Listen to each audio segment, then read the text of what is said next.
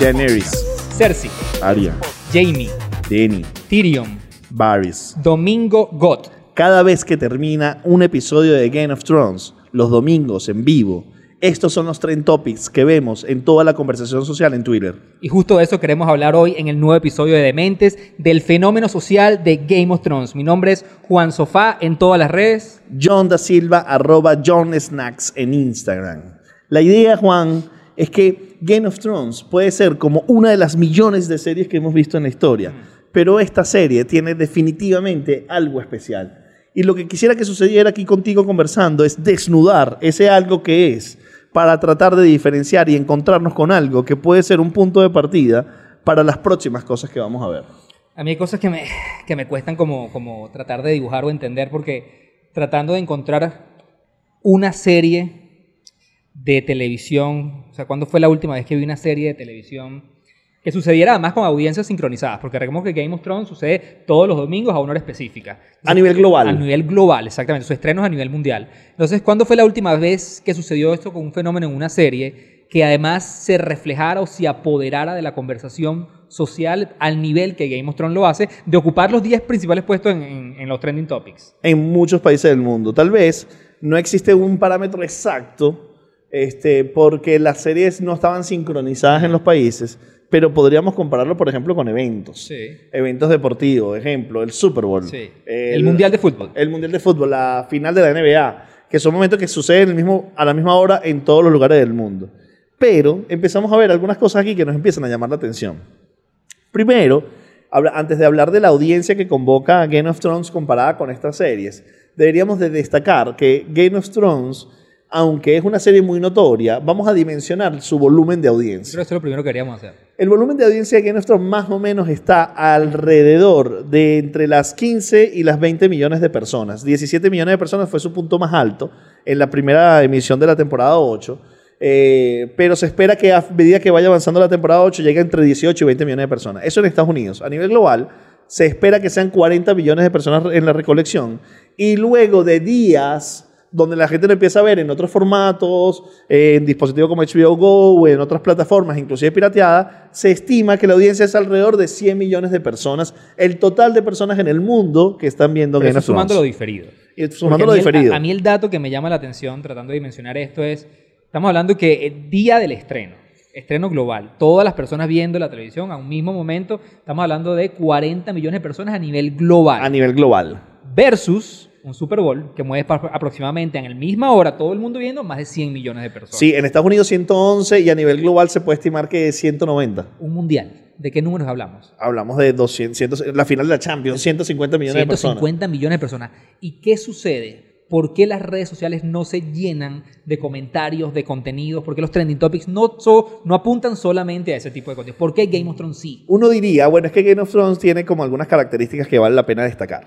Una, eh, personajes robustos, violencia extrema, sexo, giros inesperados, la muerte de personajes icónicos desde la primera temporada, cuando se muere Stark, es terrible. Y eso hace que sea una combinación como que detona el interés general. Claro, pero eso, yo te pudiera dar tres, cuatro series que a mí también me gustan, que también lo tienen. Efectivamente, pero no tuvieron el nivel de... de- Nosotros de hace como, no sé, hace cinco o seis episodios atrás, yo hablaba con Luis Carlos de ciertos contenidos que tenían ciertas particularidades que, los que los hacían virales.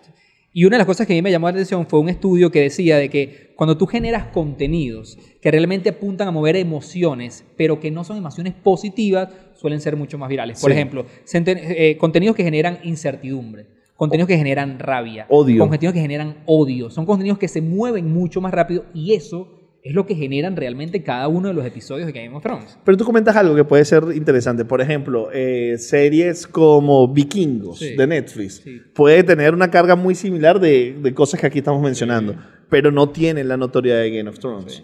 Entonces, ¿qué es lo que detona este gusto y este movimiento social?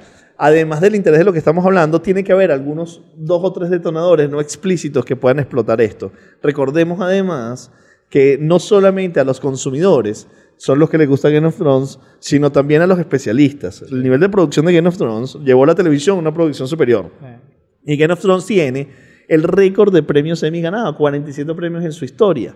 Game of Thrones además tiene récord Guinness Game of Thrones además, o sea, es decir, ha sido respetada y reputada no solamente por los consumidores, sino por los especialistas en los diferentes rubros este, de valoración en técnicas y arte alrededor de la serie. Entonces, ¿qué pensamos que tenemos adicionalmente del storytelling de Game of Thrones que detona lo que es el fenómeno A mí hay ciertas particularidades que yo le atribuyo el éxito de, de Game of Thrones. Primero que nada, hay un diferencial. Yo creo que HBO ha sabido muy bien, muy bien manejar la serie o la venta de la serie no como un producto, hablando de plataformas sociales o en plataformas digitales e inclusive en el mundo de la publicidad tradicional. Yo creo que ellos realmente han sabido ampliar el storytelling de la serie y no solo colocar el teaser en Facebook o poner el teaser en YouTube. o- ellos han ampliado realmente la experiencia. Realmente como yo hago que las personas vivan la historia, no solamente cuando estás el domingo consumiendo la serie, sino realmente cómo te genero experiencias dentro del universo de la serie en plataformas de comunicación. Es decir, pueden haber utilizado series, eh, eh, plataformas, perdón, eh, de manera nativa, Sí. inclusive medios tradicionales, para mantener el interés, porque la comunicación y el marketing de Game of Thrones no sucedía solamente cuando la temporada estaba por venir, sino durante el año de espera, a excepción de la octava temporada que tuvo dos años Generar ansiedad. generaba Sí, ansiedad deseo, y sí. generaba marketing Sí. alrededor de esto. Entonces, podemos pensar que la estrategia de marketing detrás de HBO, utilizando las plataformas sociales y tradicionales, de mantener en contacto y mantener la información alrededor de lo que sucedía con la producción de la serie, incrementaba el interés de, el interés de la serie a través del tiempo. Yo creo que en estrategias de marketing, o sea, si queremos hablar más, hablar más allá de los capítulos, yo creo que en temas de marketing, Game of Thrones se ha llevado muchísimos premios al- alrededor de, de- de actividades puntuales. O sea, recordamos vallas inmensas en, en ciudades del mundo donde pasaban volando los dragones, recordemos aquellos live que se hacían en Facebook donde la gente pasaba 5 o 6 horas viendo una escultura de hielo que se derretía solamente para develar la fecha de estreno de la próxima temporada. O sea, realmente experiencias que me involucraran en la historia. Más allá, vuelvo, insisto, y para mí esto es muy importante, porque lo hablábamos al principio. ¿Por qué Stranger Things? Una serie súper famosa. ¿Por qué House of Cards? Series súper famosas y que realmente veías el impacto en las plataformas sociales. Pero ¿por qué no a este nivel? ¿Y qué, o sea, qué, qué lo diferencia? Yo creo que tiene mucho que ver con las estrategias de marketing que iban más allá de promocionar la próxima temporada. sino que mantener el interés. Y recordemos que eh, se transmite Game of Thrones en HBO, que no es necesariamente un, televisión, una- un canal de televisión de televisión abierta, no es necesariamente un canal de cable, es un canal premium dentro del cable, lo, Lo cual cual, hace mucho más nicho. lo cual lo hace mucho Sí. más nicho porque el acceso de la población mundial es limitado. En el mundo se estima que hay 6 millones, 6 mil millones 300 mil habitantes y solamente 100 millones de ellos ven Game of Thrones. Es decir, estamos hablando que eh, estamos hablando cerca del 3% de la población mundial, 2% de la población mundial la que ve Game of Thrones y la sensación que ustedes tienen en este momento es que todo el mundo ve Game of Thrones menos ustedes, pero no, la verdad es que solamente el 3% de la Es población lo ve. Pero es una minoría muy bien organizada. Es una minoría organizada. Porque, porque aquí sí hay un fenómeno que a mí me gusta muchísimo. O sea, sabemos que, por ejemplo, en, la- en el estreno de la temporada pasada, solamente en el estreno existieron más de 200 millones de interacciones en Twitter. Es que ahí sí hay un tema que a mí me llama muchísimo la atención, porque si algo sabemos nosotros de las plataformas sociales o de Internet en general, es que de 10 personas en Internet, 3 producen contenido, los que se llaman prosumers. Sí. Y 7 son consumidores de contenido. Solamente Llámalo ven. a cualquier red social. Sí. Tú te metes en YouTube y en YouTube la mayoría de las personas consumen contenido en YouTube, pero no generan contenido. Así es. En el mismo Twitter. Mucha gente se mete a ver el timeline, a ver qué hay, pero no, generalmente no tuitean. Eso, pasa, eso es una regla que aplica para todas las plataformas. Pero lo que pasa con Game of Thrones es que yo creo que uno de los fenómenos que yo le atribuyo a esta serie es que realmente han sabido romper con ese paradigma. Porque a mí lo que me parece increíble es que si, hacemos el experimento en esta sala y hay 10 personas aquí que ven Game of Thrones, seguro, cada vez cuando ves el episodio, te volteas a plataformas como Twitter no solamente a leer, sino a producir contenido. Ellos han logrado cambiar esa fórmula, que si de 10 personas ven la serie, por lo menos 9 generan contenido alrededor de ella. Claro, hay, hay un dato devastador para avalar esa teoría que manifiestas, que es que el último, uno de los capítulos de la octava temporada, había 11 millones de comentarios alrededor de ese capítulo en Twitter, siendo la serie que más comentarios generó en la historia. en ese momento. Lo cual significa que si suponemos una duplicidad de cuatro tweets promedio, cerca de 3 millones de personas estaban tuiteando sobre la Altísimo. serie en ese momento, lo cual es una Altísimo, loquera. es Pero no es más que una pequeña muestra. Sí. Porque estamos hablando que los usuarios de Twitter pueden ser 300 millones, 400 millones en el mundo. Que tengas 3 millones hablando en un momento es una muestra muy pequeña, pero es muy significativo para unificar una A mí, conversación. a mí me llama muchísimo la atención ese fenómeno porque además me llama la atención la cantidad de memes que se producen de manera inmediata una vez acaba un episodio, pero no solamente de la gente que ve la serie, eso es otra cosa maravillosa de Game of Thrones, es que la gente que no la ve, como no son parte de la conversación, agarran los contenidos de la serie para manifestar y burlarse ellos mismos que no entienden nada de lo que está pasando. Es decir, todo el mundo quiere ser parte de la conversación y aportar al universo del storytelling de la serie. Entonces empezamos a entender desde la parte específica del aporte de las redes sociales cómo Game of Thrones es tan importante en la conversación social porque aportó una visión social una- diferente que fue que nueva. los prosumers empezaron a crear contenidos en mayor proporción que cualquier otro tipo de actividad. Sí, hay de cada 10 u- eh, usuarios de redes sociales, 3 crean contenidos. En el caso de Game of Thrones, ese porcentaje aumentó a 6. Sí, altísimo. Entonces, lo Nunca cual había significa sucedido. que mucha más gente está conversando de un tema dentro del nicho de Claro. conversación, pero mucha más gente Lo cual hablando nos hace tema. a todos que estamos en la plataforma sentir que nadie está hablando de absolutamente nada que no sea Game of Thrones. Y- tenemos esa ilusión. Y entonces, las personas que no están viendo Game of Thrones, que son la mayoría, el 96% de las personas, Exactamente. Empiezan a sentir que se están perdiendo de algo importante que está Y sucediendo. necesito estar, o sea, por lo menos no, no quedarme por fuera. Yo no quedarme por decir fuera algo. y necesito por lo menos decir, oye, pero yo no Así veo sea que Thrones. odio la serie, exactamente. Y es probable que utilice algún icono o meme de la serie Claro. sin ver la serie, pero que se enteró y cuál es su uso y función del personaje o del meme para expresar esa opinión. Y se vuelve parte de la conversación de Game of A mí, Thrones. a mí no me deja de sorprender la, la rapidez de los contenidos que se generan, además muy bien producidos, inmediatamente los capítulos se, se- se acaban. O sea, esto habla de realmente de, de este apego emocional. Porque si yo soy productor de contenidos, si yo soy productor de, por decirlo de alguna manera, de memes, que hay muchas industrias que viven de esto, yo inmediatamente quiero generar el contenido porque entiendo que hay una comunidad que lo va a esparcir, que lo va a tomar. O sea, por ejemplo, ¿qué sucedió, qué sucedió esta semana? Ayer se acaba el episodio, el domingo pasado se acaba el episodio, inmediatamente eh, tenemos la, la noticia de que la mano de Jamie estaba mal montada, que salió otra vez un error de producción. Fake news total. Obviamente que, viene, news. que viene después de lo de... Entendiendo lo que sucede, decir, yo necesito generar contenido porque sé que esta comunidad está, pero desesperada de tener material para compartir. Entonces yo creo que esto es uno de los fenómenos que realmente se le atribuye muy fuerte a Game of Thrones y cómo domina la conversación social. Ok, y eso, eso vamos a, a profundizar un poco sobre eso. Eso, eh, ¿qué tiene de diferente, por ejemplo, en otra de las series más importantes de la historia, como fue Breaking Bad, por ejemplo? ¿Por qué en Breaking Bad no sucedió? Sí, ¿Por qué no sucedió en Friends? Sí. ¿Por qué no sucedió en Seinfeld? ¿Por qué no sucedió en House of Cards? O sea, obviamente la transformación está en el uso de la plataforma, en el uso de la información y el acceso. Es decir, mucha Sí. más gente con redes sociales y con internet que antes no existían. Y la otra muy dura es las generaciones. O sea, obviamente hoy tenemos unas generaciones mucho más nativas. O sea, por ejemplo, cuando se estrenó Game of, eh, Breaking Bad, existían las redes sociales. Pero de ahí la mayoría de las personas de- que estaban conectadas a Internet y que tenían redes sociales además eran totalmente consumidores. Esa, esa natividad de producir contenidos, de aportar puntos de vista, de generar memes, de generar obviamente eh, montajes, eso no existía en ese momento. No era tan fácil además. no estaba en la cultura genera- generacional de tener, crear ese tipo de cosas. Entonces, nosotros pensamos que el grueso de la audiencia que está viendo Game of Thrones pertenece a la generación de los millennials y los centennials, que son las dos generaciones de- que tienen mayor poder de uso de plataformas sociales y digitales y donde está concentrado casi que el 70% del consumo y, uso de redes sociales, pero el 80 o 90% de la creación de contenidos en redes sociales. Yo creo que una de las cosas que, que, que estamos haciendo con Game of Thrones es que, que se está haciendo evidente la transformación en los hábitos de consumo y de producción de contenido de las personas normales. Sea, ahora todo el mundo entiende cómo realmente meterse en un lenguaje como Game of Thrones. Porque, a ver, yo quiero aportar mi punto de vista desde memes, yo quiero aportar mi punto de vista desde montajes, yo quiero aportar mi punto de vista desde fotos falsas o no, pero yo entiendo ese lenguaje. Hoy en día hay una natividad en cómo comunicar este tipo de cosas. Cuando Breaking Bad, cuando Friends, esto no existía. Obviamente Friends mucho más atrás, las redes sociales no estaban. Pero cuando Breaking Bad, todo el Internet existía.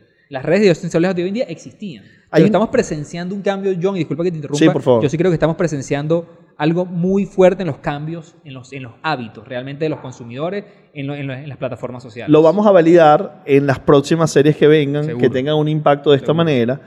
A ver si mantienen el ritmo de conversación social. Porque, por ejemplo, aplícalo en la industria del cine. O sea, las dos semanas atrás se estrenaba Avengers. Avengers y mira lo que sucedió. O sea, Avengers tiene otras particularidades. particularidades. Es decir, la audiencia no, no ve o no consume el estreno al mismo momento. Claro. Pero obviamente las redes sociales durante dos semanas estuvieron pero llenas y explotadas de contenido Y, acerca y la tú sabes que yo siento, Juan, que la gente cuando termina de ver Game of Thrones, como sabe que es un evento que está sucediendo en vivo, inmediatamente termina, no tiene eh, preocupación de espoliar la serie. Sí, para nada, Pero en el caso de. Avengers sentí Sí. cierta ética social Sí. de que la gente no Hay códigos la que tengo que película. exactamente, exactamente. Pero en Game of Thrones no sucede. En No, Game of Thrones, mi hermano, si no lo viste cuando lo emitieron a nivel, chao. te jodiste. Sí, te O sea, no tienes eres que parte ver, de. no eres parte. Sí. Entonces, hay como una diferencia cultural entre lo que es la serie y lo que es la televisión Que es- eh, y lo que es el eso lo cine. que yo llamo los, los cambios de hábito. O sea, porque estos son reglas de una comunidad. O sea, yo, yo tengo totalmente permitido hablar de Game of Thrones una vez se acaba el episodio. Tú hacías eso con Avengers y la gente te caía encima y te Claro, mataba. te dejaba de seguir, dejaba Sí. de ser relevante. Y cuando uno empieza a ver lo que sucede en este entorno, cuando una serie de televisión es transformada a nivel discursivo y ampliada por plataformas sociales, empieza a haber un, un fenómeno cultural social. Y ese fenómeno cultural social empieza a ser observado por los diferentes eh, actores que analizan las tendencias sociales. ¿Quiénes entre los más destacados? Las marcas. ¿Por qué? Porque las marcas analizan estas cosas para entender qué es lo que está conectando con sus consumidores para apoyarse en ello. Entonces empezamos a darnos cuenta que Game of Thrones eh, empezó a ser tan relevante que muchas marcas no quisieron dejar de ser parte de la conversación. A nivel masivo global, unas vamos a mencionar, a nivel país individual, nicho, no, la mayoría de las marcas dijeron algo alrededor de Game of Thrones. Que yo creo que pensar ahorita en una marca que, que en algún momento no se haya montado en estos ocho años en la tendencia, que me costaría pensar cuál. O unas lo han hecho peor, otras lo han hecho mejor, otras han sabido apro- apro- aprovechar el momento, pero yo creo que todas marcas, porque al final la marca lo que busca es, ok, ya aquí se generó una cultura. Eso es realmente lo que han visto las marcas. Se generó una cultura, hay unos códigos de conversación, hay un interés y sobre todo la atencionalidad de mi audiencia está ahí. Entonces, ¿cómo yo puedo formar parte de esto? Y es como muchas marcas se han venido aprovechando de estas audiencias creadas. De todas las marcas, este, hay como, tal vez podremos destacar Johnny Walker, Adidas y Oreo. Sí. Tal vez la que más relevante lo hizo fue Oreo.